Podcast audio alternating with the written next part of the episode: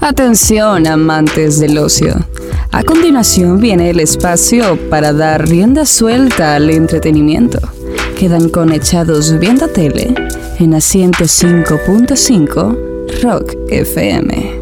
Echados Viendo Tele, presentado por Sublishop Nicaragua, camisetas personalizadas. Bienvenidos a Echados Viendo Tele, Linus que te habla, estoy acompañado de Payo. ¿Qué pasó, Payo? ¿Cómo va? ¿Qué onda? ¿Cómo vamos? Vamos a hablar hoy de algo que se hizo popular extrañamente y fue, fue algo, y to- todavía sigue la serie número uno Yes. en, en- en Nicaragua. Mientras estamos haciendo nosotros este video, estamos hablando Dahmer, Monster, The Jeffrey Dahmer Story. O sea, no sé por qué le, Tiene como tres nombres. la pusieron así, pero simplemente es la historia del asesino en serie Jeffrey Dahmer, que incluso a mí me resuena ese nombre porque yo vivía en Estados Unidos cuando, cuando sucedieron todos esos asesinatos atroces. Entonces, el nombre Jeffrey Dahmer, me acuerdo que hasta, hasta los chateles lo estaban diciendo en el colegio. Me acuerdo yo de eso, pero yo solo sabía que el más era asesino en serie y se comía la gente. Eso es todo, hasta ahí llegué.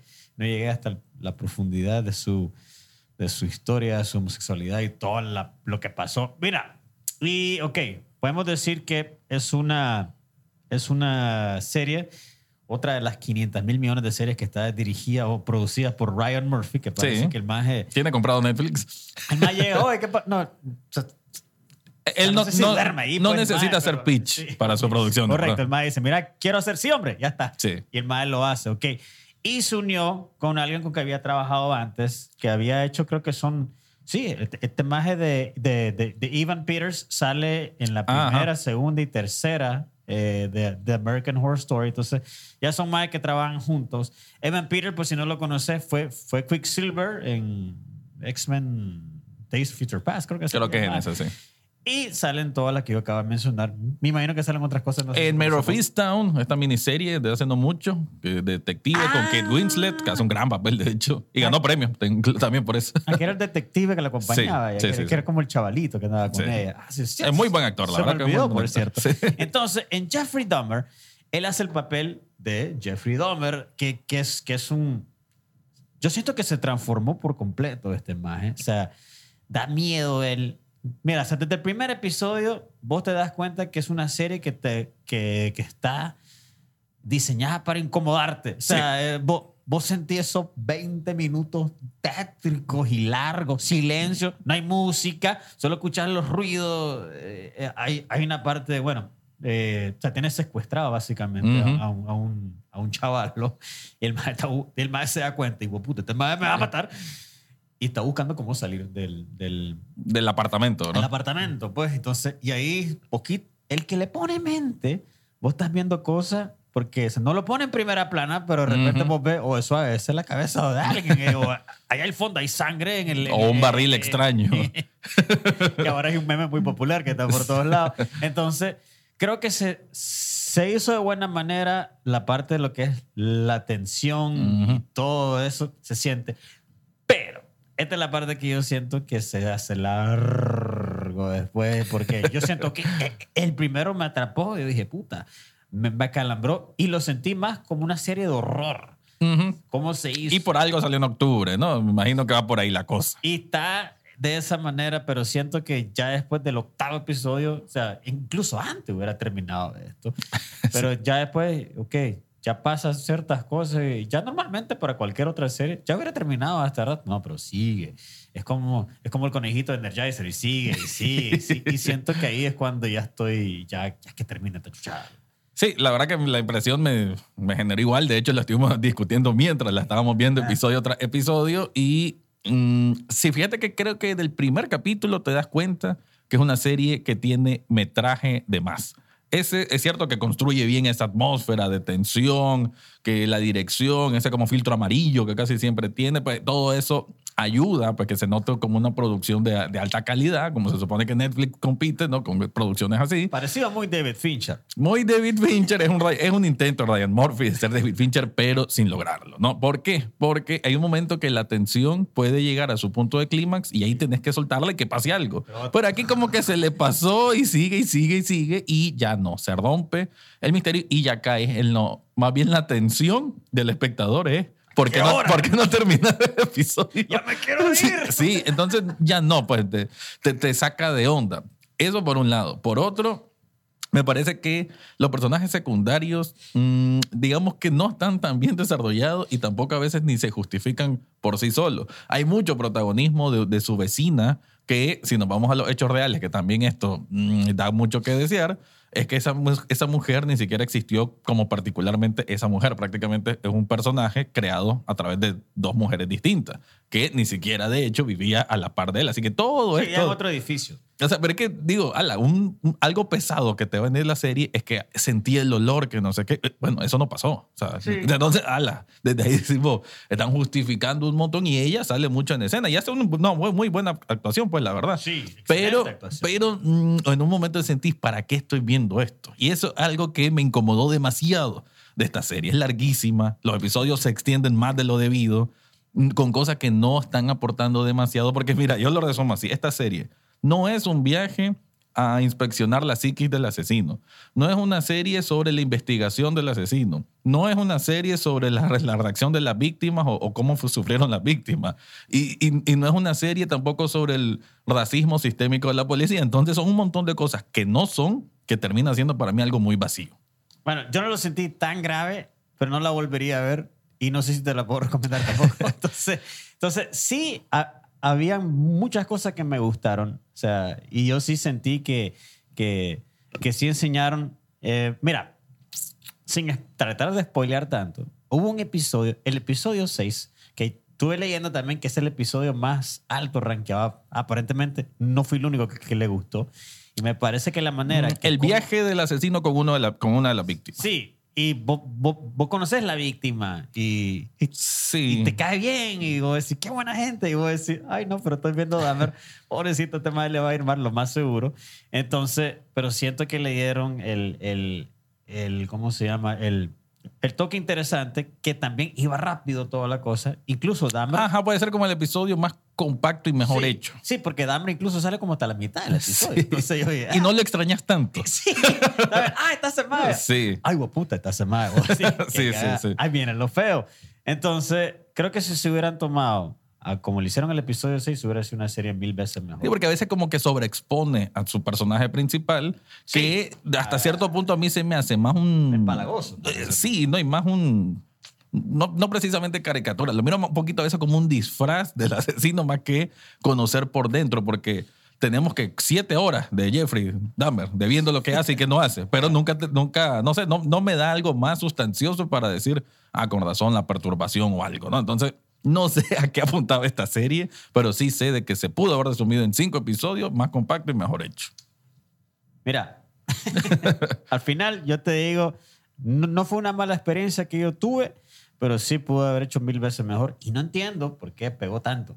Yo O sea, yo tampoco entiendo. Aquí en porque- Nicaragua pegó un montón. Sí. Y hay gente que, de hecho, un grupo de amigos, no sé si me estarán escuchando, me dijeron que soy un ridículo por estar hablando mal de la serie, porque para ellos está súper bien. Y bueno, ok, pues ahí están los gustos. Pero para mí sí le veo muchos de esos errores estructurales que a esta altura, siendo Netflix, siendo Ryan Murphy y teniendo un buen actor como Ivan Peters, no debería pasar. Y si te gustó tanto eso, creo que no deberíamos obviar y lo vamos a decir, Mindhunter Sí, está. está. pero muy encima de esto. Y si te gustó Dahmer, creo que Mindhunter te va a gustar. O quizás no. Te debería Sí, gustar. exacto, te debería. debería gustar. Sí. Echados Viendo Tele, presentado por Sublishop Nicaragua, camisetas personalizadas. Más vas a poder escuchar Please Don't Go de la misma manera como antes. Así, bro. Y, y creo que mi esposa me lo dijo, no voy a poder ver Evan Peters De otra manera. de otra manera. Y lo mismo le pasó con Jake Gyllenhaal después de Nightcrawler. Ajá. Es que di- dice que ya lo ve cada vez que Medio friki. Sí, porque antes le gustaba y ahora no. Loco. Pero bueno, eh, estamos con Echados Viendo Tele platicando de un tráiler de algo que creo que vos y yo tenemos se- sentimientos muy fuertes hasta a The Last of Us. Vos lo jugaste cuando- Sí, sí, sí. eh, cuando salió en Play 3. Yo lo jugué tarde, ya remasterizado en Play 4. Pero para los que no han jugado The Last of Us, es un juego que básicamente se siente como una película. Eh, el fin del mundo eh, a través de un apocalipsis, de un virus que se propaga y se un virus. no es el COVID-19, es peor. O sea, la gente se convierte Eh, como... Cordyceps, eh. No me acuerdo cómo se llamaba, pero se convierte como un zombie extraño, mutantes y hay algunos peores que otros, pero en fin, eh, hay, hay una niña misteriosa que tiene algo que vos tenés que transportarla de un lugar a otro porque puede ser que ella sea la solución de todo este relajo. Hay facciones, hay, eh, eh, está el gobierno que quiere controlar, hay, hay caos pues en el, en el mundo. Sí. Y el personal principal es Joel, que sos vos como jugador, y la niña se llama... Ellie. Eli. Entonces, vos decís, "Ah, es como cualquier película zombie, no, pero sinceramente, las actuaciones de estos más, desde el arranque del, del videojuego, que vos estás con su hija, que no te lo voy a arruinar si no lo has jugado después de Sí, tantos sí, años, sí. pero es algo que yo dije, a la gran puta". Es como el comienzo del apocalipsis. Te arranca. Sí. te arranca el corazón Sí, sí, y sí. vos te das cuenta, clase actuación estos más mejor que un montón de películas y, Sí. y- y series y cosas muy bien hechas. Y ahí te das cuenta que vas preparado por una cosa completamente diferente. Nunca había tenido yo una experiencia con un videojuego como tuve con The Last of Us y creo que mucha gente también. Fue un juego que le dieron 10 de 10, IGN y todo esto. Estamos claros que, que es espectacular. Ahora, cuando habían anunciado la serie, yo dije, no, no sé, me siento raro porque ya es una obra maestra, ya está hecho, no la toqué. Y no es tan viejo. Correcto. No es una mierda que salió hace 30 años. No. Entonces, y es algo que ya siento que ya, ya es espectacular. ¿Para qué la vamos a arruinar con una serie?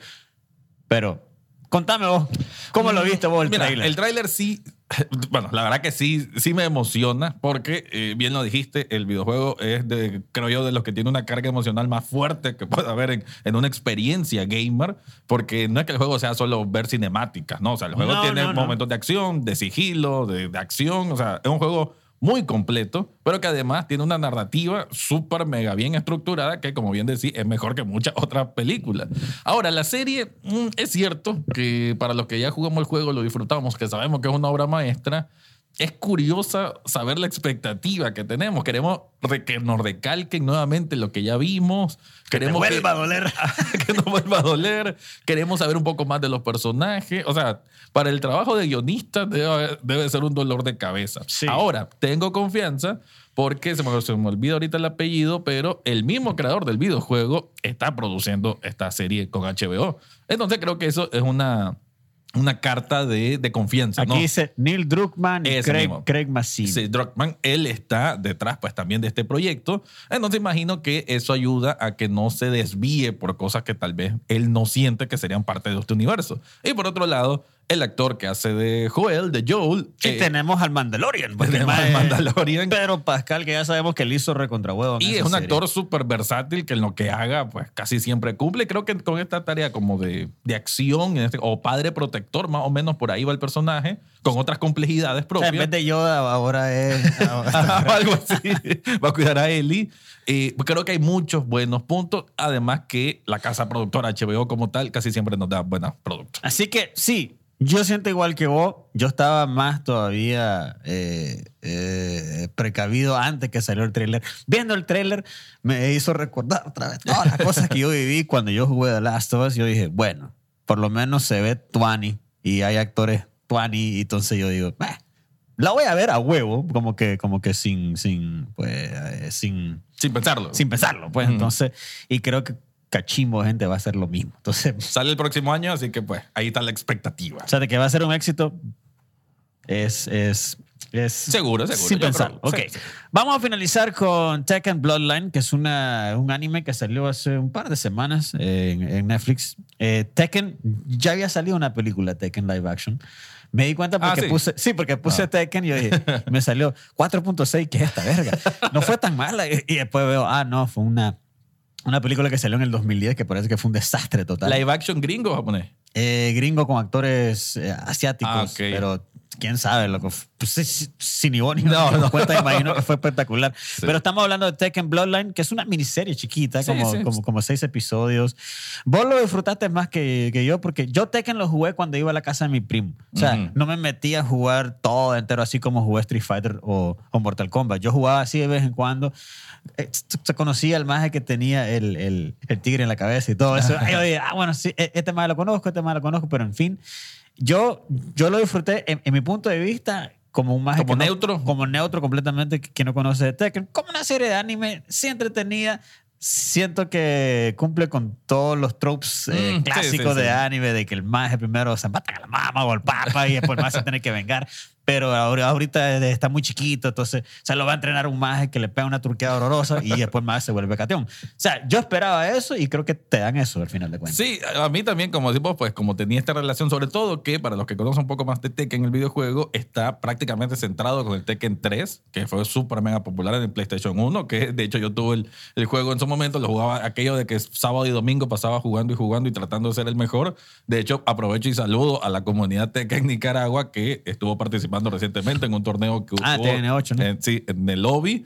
Y pues la verdad que es un videojuego de pelea que obviamente ya existía los Street Fighter, ya existían los Mortal Kombat, pero creo que Tekken está ahí un poquito quizá abajo en popularidad, no en calidad de juego. Y que tenga su propia serie, que le den un buen tratamiento, pues, porque obviamente uno cuando mira algo, sale en Netflix, ah, ya, ya, ya como que uno se empieza, uno, ¿no? ya se empieza a desilusionar, pero este es un producto muy directo a lo que tiene que ser. Eh, ocupan esta nueva técnica del anime que ahora mezcla con 3D, que siento que la han venido refinando, porque antes me acuerdo que eran como muy lentos los movimientos, pero aquí creo que hacen una buena fusión y en los momentos de pelea, pues no se mira mal. Sí, le critico que a veces como que ala, es, mucho presupuesto que peleen más tiempo, así que cortarlo, no la hagas tan, tan extensa la batalla, porque siento que la batalla no es tan mal, pero a veces siento como que esperaba un poquitín más, ¿no? O sea, más de tiempo peleando. Aún así, pues, para los que conocen la, la saga, salen varios personajes de los conocidos. Hay esta trama siempre de conspiración con Eihachi, con el amuleto, con el ogro, eh, con esta especie de demonio, ¿no? Que, que llega para este torneo del Iron Fist y, pues, Todas esas características de Tekken que uno puede esperar está ahí en la serie y si la cumple con buenas animaciones, que creo yo es lo más importante. Creo que o sea, al final de cuentas no se puede decir mucho. O sea, es una serie que te la puedes volar en un solo día. o sea, Sí, muy, muy rápida. muy corta. Pudo haber sido una película incluso. Sí, o sea, una película un poco larga. Sí, creo que le hubiera preferido ver una película así Sí. Que la de Marilyn Monroe. ya vamos a caer la próxima La semana. próxima semana caemos a eso. Pero bueno, Tekken, ah, si te gusta el anime, creo que la puedes No, disfrutar. además que, o sea, de los pocos ejemplos de adaptaciones de videojuegos, creo que esta es una cosa... Ah, si no pensé en eso. Parece Sí. que el- la mayoría son estúpidas y, y horrorosas. O sea, una, una cosita escondida ahí, pero de las, coca- de las pocas cosas que decimos, bueno, es basada en videojuegos y no es malo. Es bastante decente. Extrañamente. ¿no? Sí. Bueno, entonces, en resumen, ¿qué te podemos decir? Dahmer, es posible que te guste, es posible que no. Eh, no digo que es un mal producto, pero pudo haber sido mucho mejor si lo hubieran reducido a seis episodios o menos. Netflix va a sacar eh, los tapes de Jeffrey Dahmer, que ya es el documental. Me imagino que ese va a ser mejor que la serie. Así voy a... Ese va a ser mi resumen de Dahmer. Debe ser. The Last of Us se ve increíble y creo que todos estamos muy emocionados para ver en el 2023 esta serie. Y Tekken Bloodlines es una serie muy chiquita, seis episodios. Creo que van a sacar más de eso. Supongo. Supongo que sí. Bueno, ya finalizamos. Esto fue Chavo Menotele todo el jueves, 10 y media, aquí por Rock FM. Y también en TN8, sábados y domingos a las 9 de la noche y el podcast donde sea que escuchen podcast. Echados Viendo Tele, presentado por Sublishop Nicaragua, camisetas personalizadas.